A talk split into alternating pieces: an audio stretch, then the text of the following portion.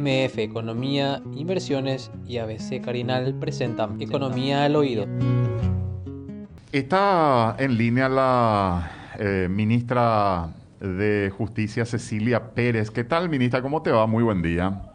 Buen día, Roberto, eh, Manuel, Prince y a toda la audiencia. Manuel. Buen día, ministra. ¿Cómo estás? Muchas gracias por, por atendernos. O sea que estamos viendo con preocupación este tema del incremento de, de, la violencia, sobre todo en la frontera en los últimos tiempos, y del impacto que esto genera. Parecería ser como que hay una guerra desatada. ¿Cómo, cómo estás viendo el impacto de esto a nivel, a nivel de frontera? ¿Cómo se origina? Queremos ver un poco tu perspectiva, ministra.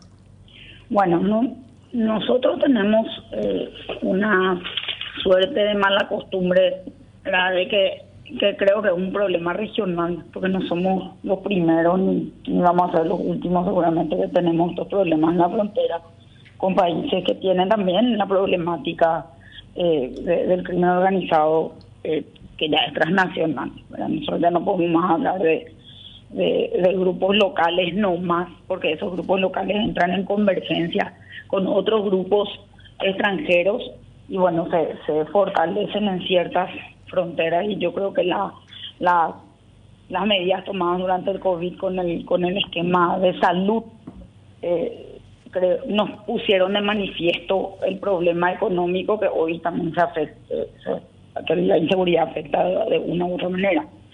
Eh, eh en Pedro Juan tenemos un problema de, la, de cómo es la frontera seca, ¿verdad? Eh, ahí es, eh, no hay control migratorio, no hay, no hay posibilidades. Ustedes recuerdan que se tuvo que alambrar la calle durante el, el, COVID y que la gente pasaba igual como sin nada el alambrado para pasar de uno a otro lugar con o sin cosas y hasta en Ciudad del Este vimos que por poco las manifestaciones nos llevaron a, a decir eh, sigan, permitan no seguir trabajando informalmente como lo veníamos haciendo. Eso fue un problema económico palpable porque las ayudas formales, o sea, las ayudas o los subsidios más elevados eran con eh, documentación. El, el, subsidio al sector informal fue inferior por justamente por, por eso.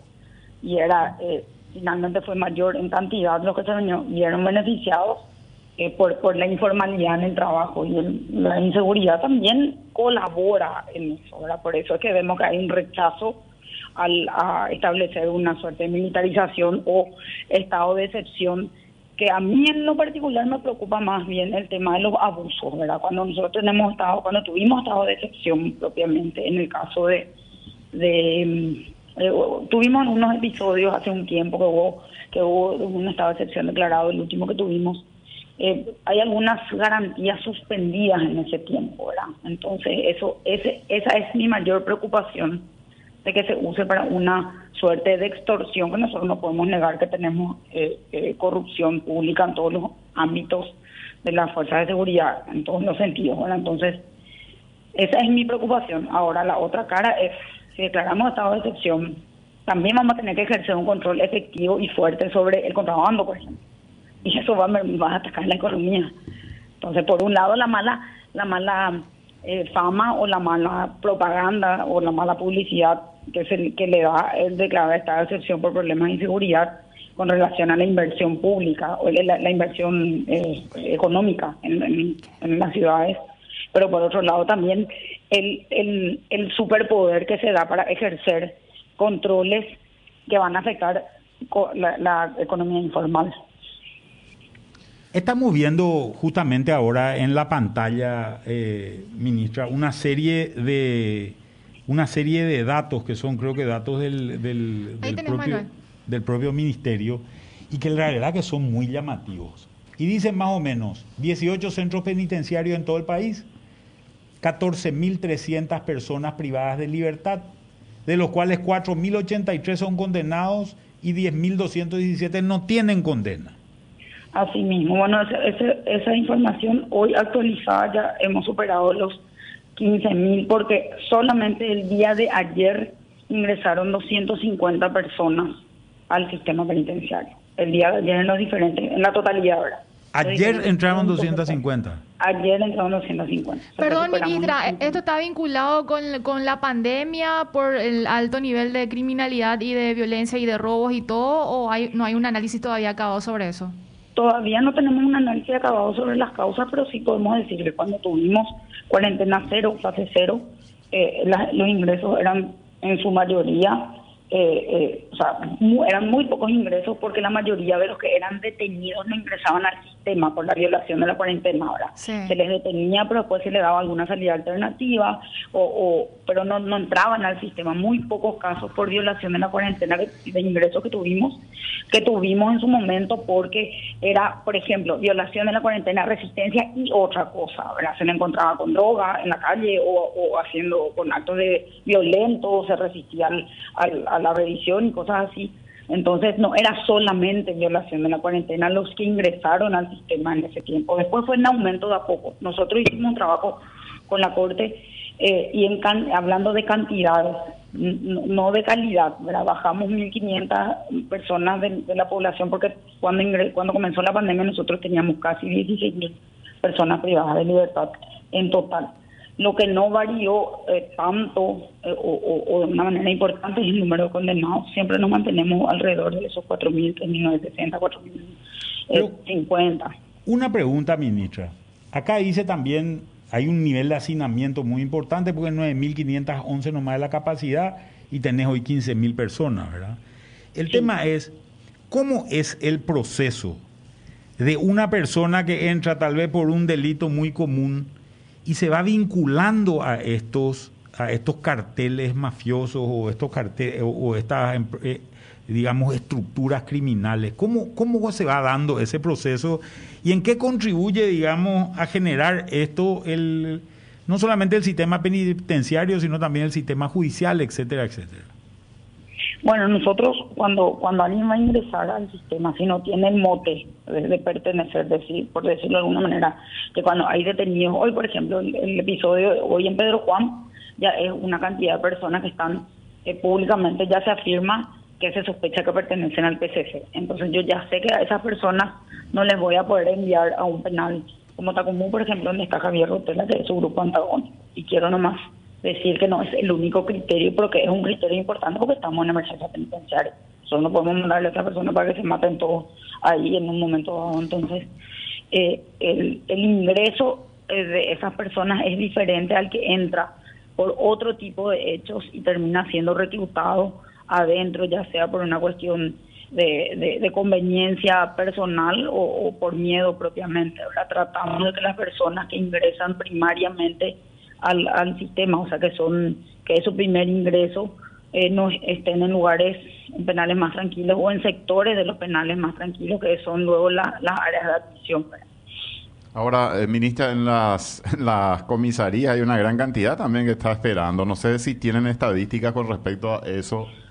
Ahora mismo no, porque nosotros cambiamos, Roberto, el, el, protocolo a medida que iba evolucionando el protocolo de salud pública, nosotros cambiamos también el nuestro, ahora en el sentido de antes tenían, tenían que estar 14 días en la comisaría, después eh, se le hacía el PCR, le daban negativo y pasaban a los centros. Y hay que decir también, muchos aprovecharon esa situación para quedarse sin EDIE en la comisaría, pero eso no es nuestra culpa. El, es el sistema del Departamento Judicial de la Policía el que nos pasa el reporte de la cantidad de personas que están para ingresar al sistema y cuánta, y los nombres, ¿verdad? No solamente los números. Eh, porque nos puede decir, tenemos 50 personas, pero ¿quiénes son tus 50? Porque si entre ellos está eh, el, el, tercero o el cuarto del, Rotela, no le puedo mandar, no sé, a Concepción. Entonces, eh, eso ese trabajo nosotros lo veníamos haciendo con el Departamento Judicial de la Policía, que a su vez recibe los reportes de cada comisaría. Y si el comisario o el jefe de la comisaría no tenía que Juan Pérez está para entrar, uno sabe que Juan Pérez está para entrar, se queda en un tema casi discrecional hasta que es descubierto que hace dos, tres, cuatro meses está en la comisaría y nunca pasó al sistema porque no se le reportó a judiciales. Entonces ahora nosotros cambiamos el protocolo y establecimos cinco días con la anuencia del Ministerio de Salud, que ya solamente cinco días y con PCR negativo. De cualquier manera nosotros al ingresar igual lo separamos y, le tenemos apartado hasta que si es que desarrolla unos síntomas teniendo en cuenta que eso nos ayudó a que personas que tenían PCR negativo igual se contagiaron después de la toma de muestra e ingresaron con el PCR negativo pero entraron infectados y eso nos ayudó a nosotros a evitar que se expanda internamente el virus porque le contagia solamente a los que entraron con él porque están eh, todos juntos pero apartados. Entonces por eso bajamos la cantidad pero seguimos dependiendo de lo que hace la jefatura departamental con el penal en el interior y en capital, en capital y central con judicial. Ahora, sí, Manuel. Yo, yo quiero saber cuánta gente tiene en Paraguay reclutado el PCC, el Comando Vermelho, y cuáles son sus principales actividades y, y, qué se está haciendo para, para detener esto, ministra. Bueno, nosotros con relación al sistema podemos contestar, El Comando Vermelho tiene menos cantidad de personas, porque ellos realmente no hacen ese trabajo de reclutamiento que sí hace el PCC. Nosotros PCC dentro del sistema penitenciario hoy tendríamos alrededor de 300 aproximadamente. Y, y hay un, o sea, distintos comportamientos que nosotros cuando los vamos asociando en un solo lugar podemos tener también un mejor control de lo que van haciendo. Nosotros tenemos la mayoría de PCC eh, considerados eh, líderes o gente declarada propiamente en Encarnación, en Concepción, son los dos penales más eh, con mayor cantidad de PCC y con menor cantidad, pero también pabellones diferenciados tenemos o pabellones separados en Coronel Oviedo y Misiones eh, también tenemos. Entonces son los, esos son los penales con mayor cantidad donde nosotros vamos haciendo un control de, de, las conductas que tienen y ahí vamos viendo si se si se si se recluta o no más cantidad. Pero como cuando alguien es del, del o está en alguna de las etapas propiamente de, de, de, ser o no porque ellos tienen etapas para previas antes de formar parte de la organización eh, están en un en un en un pabellón. Si ellos no, no no están en ese proceso de ingresar o ya no pertenecen el mismo pabellón no, no les va a retener, ¿verdad? Porque algunos después son expulsados por motivos internos y niegan ser del PCC y comenzamos nosotros a tener problemas con los jueces porque le quieren mandar a lugares donde hay miembros del clan Rotela en su mayoría y eso es un riesgo. Entonces, ese trabajo nosotros hacemos conjuntamente eh, también con el sistema judicial porque le tenemos que advertir, ¿verdad? Y eso también mucho ya ha eh, afectado a a la incapacidad, esa medida ya eh, ha, afectado a la desmotivación, porque hay gente que le preocupa que se sepa que, ser del PCC le repercuta en su proceso, que principalmente a las mujeres. Entonces, eh, al, introducir esa información en el contexto del, de la causa judicial, eh, ya, ya comienzan a tener sus efectos y comienzan a cortarse la pretensión de pertenecer o no, o, o se generan condiciones de expulsión también. ¿verdad? Eh, el, el, el, que más recluta es el PCC y en contrapartida eh, Rotela, pero Rotela no recluta, Rotela lo que hace es, tiene adhesiones para enfrentarse al PCC, no tiene procesos de ingreso como tiene el PCC. ¿Y a qué se dedica el PCC fundamentalmente? ¿Cuáles son sus negocios eh, en tráfico de drogas, tráfico de drogas, tráfico de armas, eh, eh, trabajan con grupos eh, que, que, cometen homicidios por, por encargo, era lo que conocemos como sicariato. Eh, eso básicamente. ¿Y hay otra organización delictiva dando vuelta también? Y en, en, este caso, nosotros tenemos como, como, PC, como los grupos del PCC, nosotros tenemos cinco aproximadamente en Paraguay y otros, Brasil tiene 32, 32 facciones como el PCC tiene Brasil. Eh, en, en, total, la totalidad tanto de su sistema penitenciario como afuera. Nosotros tenemos acá eh, PCC, Comando Vermelho, Balanacara, el primer Comando Catarinense y mm, el Afirma, Afirma que era como se le llamaba a la organización de Yadis. Ahora, sí. Eh, ¿Cuántos paraguayos hay dentro del esquema ya actualmente, ministra? Yo no tengo la información de afuera. De mm. afuera, yo solamente puedo hablar de, la información que, tenemos. ¿Y de la gente de adentro, fundamentalmente? Y, y del, Comando Vermelho no son muchos, no, no pasarán de 20, que, que, que son principalmente los que están vinculados al grupo de Zamora. Y eh, pues ese sí tiene más cantidad, pero la diferencia con Comando Vermelho es que quien está con el Comando Vermelho se sabe que va a tener una capacidad financiera superior o de inmediatez de acceso a, a, dinero para, para, para hacer lo que fuere, que siempre es un riesgo que, que lo que es el PCC propiamente, que es un manejo eh, de estructura y no, no es que todos manejan dinero. Entonces, para nosotros, todos los que son miembros del Comando Vermelho son, eh, son individualidades que hay que tener en la eh, son, son, todos acaguazú, como decimos vulgarmente. En, en PCC no son todos acaguazú. ¿Y el, contrabando cómo se vincula también a esta a esta a estos grupos delictivos? Y generalmente son estructuras de, de convergencia. Nosotros, eh, por, la, por el trabajo que hicimos con Brasil, eh, supimos que eh, de acuerdo a lo que se contrabandea, porque al final la droga también es un contrabando, es un tráfico de alguna manera, eh, el, el, contrabando en sí tiene una, una prima bastante más baja en los esquemas de corrupción para hacer pasar los productos eh, más baja de lo que es lo que es la droga propiamente. Entonces surgen usando la misma ruta, sobre todo en el Brasil, surgen convergencias de introducir la droga en, en paquetes del otro producto que se va a contrabandear, entonces el que abre y revisa ve que es otra cosa, no sabe que es droga lo que hay adentro, entonces le cobra más barato, le cobra la prima de, de lo que se contrabandea y no verdaderamente lo que es el tráfico, entonces ahí hay un ahorro en el costo, entre comillas, del flete. Ministra, con respecto al déficit eh, del personal, hoy por hoy, a cargo de un guardia cárcel, ¿cuántos están eh, de, los reclusos a cargo de este, de esta, de este personal y cuánto, cuánta es la necesidad del talento? Bueno, nosotros tenemos que hacer una, eh, una un análisis por penal para eso, porque hoy, por ejemplo, nosotros modificamos sustancialmente eso con el apoyo que tuvimos durante la, la pandemia eh, con el contrato, los contratos de la emergencia penitenciaria y después con la emergencia sanitaria que también hubo apoyo porque los, los, los funcionarios que se contagiaban en el sistema tenían que guardar eh, cuarentena y era un, una, un guardia menos, ¿verdad? Entonces, eh, tuvimos un apoyo importante en ese sentido, y pero hay que hacer una discriminación, porque vos puedes hacer un análisis de cuántos funcionarios tenés en Tacumbú, pero puedes hacer versus cuántos internos hay en Tacumbú. Entonces vos hoy no puedes decir que Tacumbú está fuera de control por la cantidad de funcionarios que son menos que los internos, porque con el refuerzo que se tuvo y con la disminución de la población en Tacumbú, que llegó a tener casi 4.000 y hoy tiene 2.100, entonces vos mantuviste la misma dotación de funcionarios o, aumentaste la cantidad de funcionarios, entonces bajó ese nivel de, de uno versus que como teníamos antes, que en, en llegamos a tener un, funcionario por 80 internos, que era inmanejable.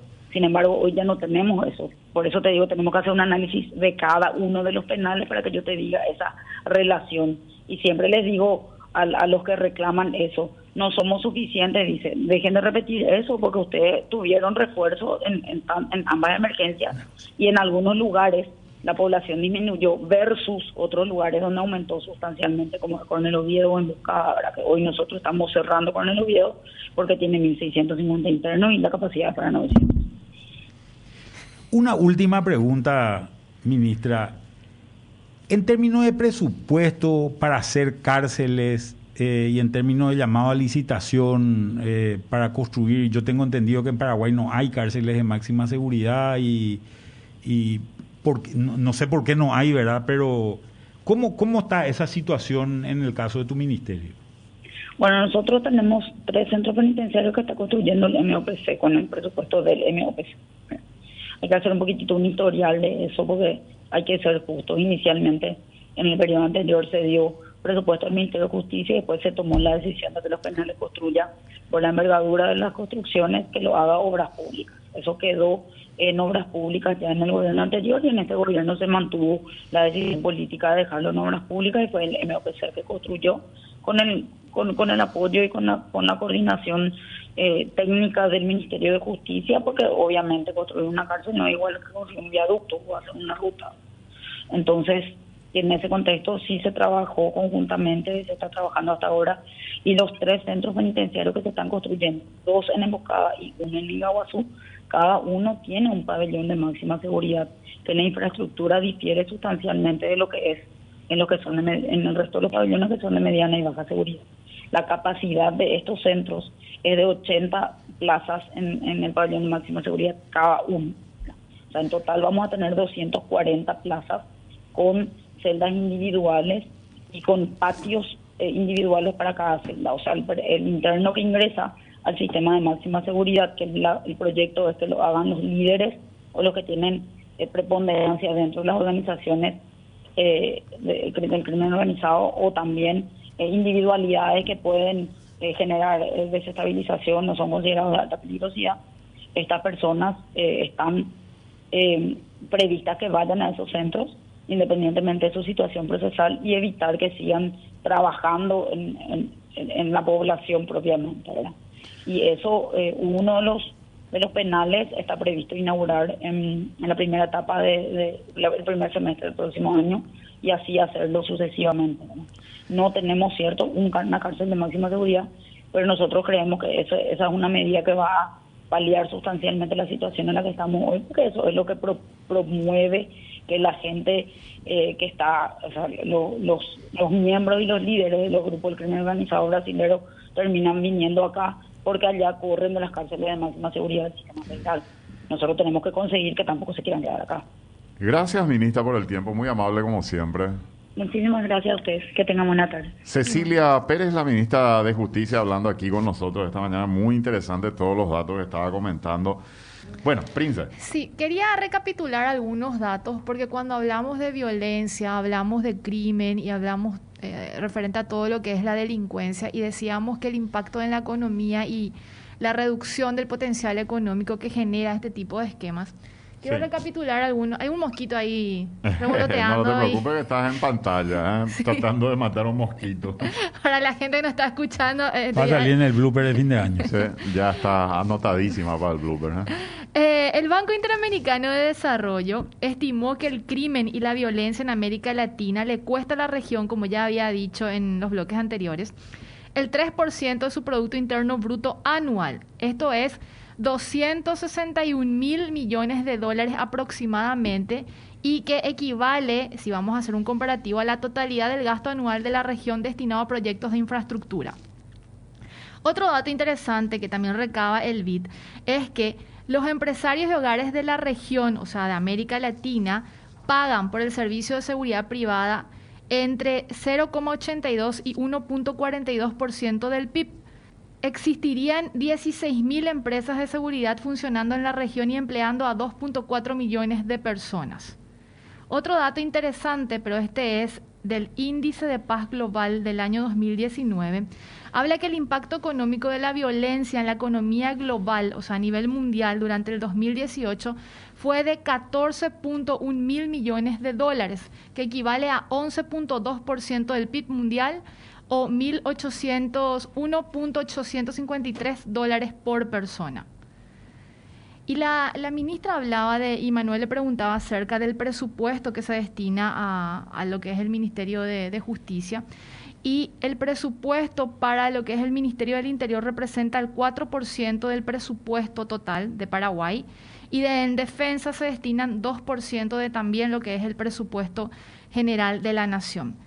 Y este dato que a mí me parece así alarmante y atienda señor, señora, porque en serio es... Pues yo le preguntaba cuánto es el déficit de personal, pero esto es el déficit de personal a nivel eh, país. El déficit de personal de seguridad pública y de acuerdo a las recomendaciones internacionales, Paraguay precisa de unos 60 mil agentes policiales para responder a las necesidades de su densidad poblacional. Sin embargo, la distribución de agentes es significativamente desigual en varios puntos del país. Datos de la Policía Nacional dicen que en Asunción un efectivo policial debe resguardar en promedio a 275 personas, en Central a 782 personas y en zonas de Amambay, Canindeyú, San Pedro es de 244 personas, 411 y 552 habitantes por cada policía. MF Economía Inversiones. Ideas globales para necesidades locales. Visítanos en www.mf.com.py.